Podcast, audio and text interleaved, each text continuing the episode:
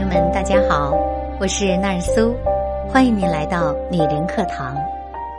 今天为大家分享的文章，转载自微信公众号“三点一弯钩”。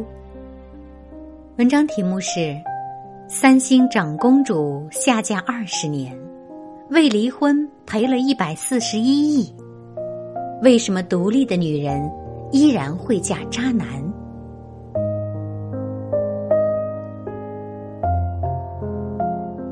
过去几天，邻国三星集团的长公主李富珍过得不太好。了解李富珍的朋友会知道，作为三星集团会长李健熙的宝贝女儿，李富珍是名副其实的三高女：高颜值、高智商、高情商。她从小能力超群，李健熙对她呵护备至，亲自对驸马精挑细选。令李建熙没想到的是，最后得到公主芳心的，竟是一个叫任幼宰的保安。这段公主和平民的童话故事，把李富真置于舆论的风口浪尖。如果任幼宰能够证明自己配得上李富真，倒也不失为一段佳话。可惜婚后的任幼宰酗酒、怠工、挥霍无度。甚至对怀孕的李富珍施暴，忍了十五年，李富珍选择了离婚。打了五年离婚官司，李富珍终于用一百四十一亿韩元的分手费换来了自由身。离个婚还能分到这么多钱，普通人想都不敢想，而任幼宰却嫌钱不够多，是要分得李富珍一半的家产。表示要继续上诉。曾经打破世俗偏见的爱情童话，最后沦落到为了金钱反复撕扯，真让人感到悲哀。更悲哀的是，李富真是一个非常独立的女性。婚后几年时间，她就把新罗酒店的销售额提升了六点五倍，成为三星唯一一个女总裁。堪称是当代新女性的表率。都说好女不嫁家暴男，优秀的李富真却忍了任幼宰十五年，离婚后还被前夫泼脏水，声称我根本不爱李富真，是他缠着我。没有人愿意相信，独立自强的长公主会缠着一个保安，而任幼宰的话。并非全是假话。这几年，女人要独立自强的口号深入人心，这让独立看起来是女孩们努把力就能做到的事儿。可像李富真那样戴着独立的假面具，实际上内心充满不安，一旦陷入亲密关系就毫无主见的女孩，却占了其中大多数。为什么？因为真正的独立，远不止如此。真独立，假独立，你属于哪一种？仔细观察，你会发现身边有很多患独立病的女性。失恋后单身多年，自己挣钱买房，迟迟不结婚的闺蜜，一心追求成功，追求权力、金钱。对事业外其他事情漠不关心的女领导，缺乏团队精神，只要受到指责就拉黑对方的女同事。不知道你有没有感到奇怪？这些人明明很独立自强，却活得像一根紧绷的橡皮筋，总是焦虑不安。那是因为独立病已成为现代女性内心深处的心理问题。遗憾的是。很少有人能够自查自纠。如果你单身且热爱孤独，独立病并不会影响生活。可一旦你走入婚姻，它就像一把钝斧，一点一点劈得你皮开肉绽。要么对方被你推开，深感受伤；要么你害怕受伤，和配偶保持距离。对患有独立病的女性而言。这两种关系模式都会抹杀幸福。就像打喷嚏是感冒的征兆一样，独立病也有几个征兆：自卑心态，认为他人都不可信，或者我不值得被爱；害怕亲密感，如果和他人关系太近，就会感到非常不安；自我保护欲很强，总是戴着面具生活，一旦被人发现真面目，便会感到羞耻。追求自我空间，婚姻中喜欢分床睡、分房睡，热衷于异地恋、周末夫妻、开放式婚姻。美国心理学家罗伯特 ·F· 伯恩斯坦等人认为，没有人是一座孤岛，在大海里独居，每个人都是一块小小的泥土，衔接成整片陆地。他提出了三种关系模式。适度依赖、过度依赖、障碍性疏离。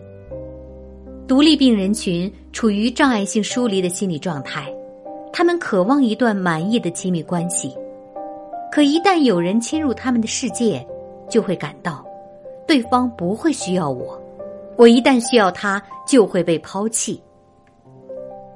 一个真正独立的人，是内心安全，所见都是蓝天白云。我可以自由自在的闯世界。一个假性独立的人是内心不安，所见都是惊涛骇浪。我必须拼命挣扎才能活下去。长期身患独立病的女性，表面上似乎足够强大，却失去了构建亲密关系必不可缺的东西——一份发自肺腑的安全感。哪有什么独立自强，不过害怕自己受伤。知乎网友宋昭和，面对渴望有一个很独立、不粘人的女友的男生，说出了这样一番掏心窝子的话：“我付出多少努力，偷偷吞下多少眼泪和恐慌，熬过多少焦灼的日子，才能做到如今这样不猜忌、不多疑。”不嫉妒，不吃醋，我自己都不敢想。我觉得谈恋爱，我更需要的是那种几乎按耐不住的，能够让自己变得更加女生的心情。想要对他恶作剧，想要冲他闹脾气，想要看他皱着眉，却还是将我抱在怀里。而一个看似独立的我，只是不敢轻易享受别人的恩惠。不敢依赖其他人，我很怕到后来变不回原来的自己，尴尬的收不了场。就像在大冬天害怕自己没有勇气起床，不敢钻进温暖的被窝一样。感情里哪有什么独立自强，不过是害怕自己受伤。为了避免暴露自己对他人的依赖，习惯性表现出独立的一面。是独立病人群的特征之一。另一个特征是变脸比翻书还快。单身时独立自强，看似不需要他人；一旦陷入恋爱，就会疯狂依赖上对方。他们自己也很苦恼。我明明更喜欢一个人过，为什么还是被渣男欺骗？我明明很独立自强。为什么心底还是那么渴望有个人依赖？追随到童年，你会发现这样一群特殊的孩子，他们总是一个人玩儿父母很少陪在身边，身边有一个替代父母的东西，比如洋娃娃或者宠物。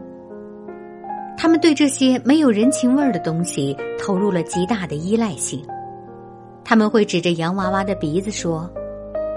我说你是个坏蛋，你就是个坏蛋，以此显示自己绝对的主导权。可一旦你把洋娃娃拿走，他们就会哭闹起来，好像你要了他们的命一样。成年后，他们在人际关系中表现出相似的心理，总是独来独往，轻易不谈恋爱。一旦恋爱，就会彻底变个人；如果失恋，就会天崩地裂。每一个独立病的女孩都承担着一个孤独的童年。适度依赖让我们真正独立起来。为了解决现代人的独立病，罗伯特提出适度依赖理论。他认为，恰到好处的互相依赖，而非刻意寻求的绝对独立，才能让一个人由内而外变得强大。听起来很难，但做法并不难。首先，你需要把人和事区分开来。寻求帮助不等于无能。每一次感到孤立无援时，要对自己说：“我需要他人，不代表我差劲儿。正因为我很优秀，才需要通过他人让我更加优秀。”其次，你要知道，寻求帮助是一种成长，而不是逃避。抱着学习新东西的心态去寻求帮助，你能感到与他人建立关系是一种乐趣。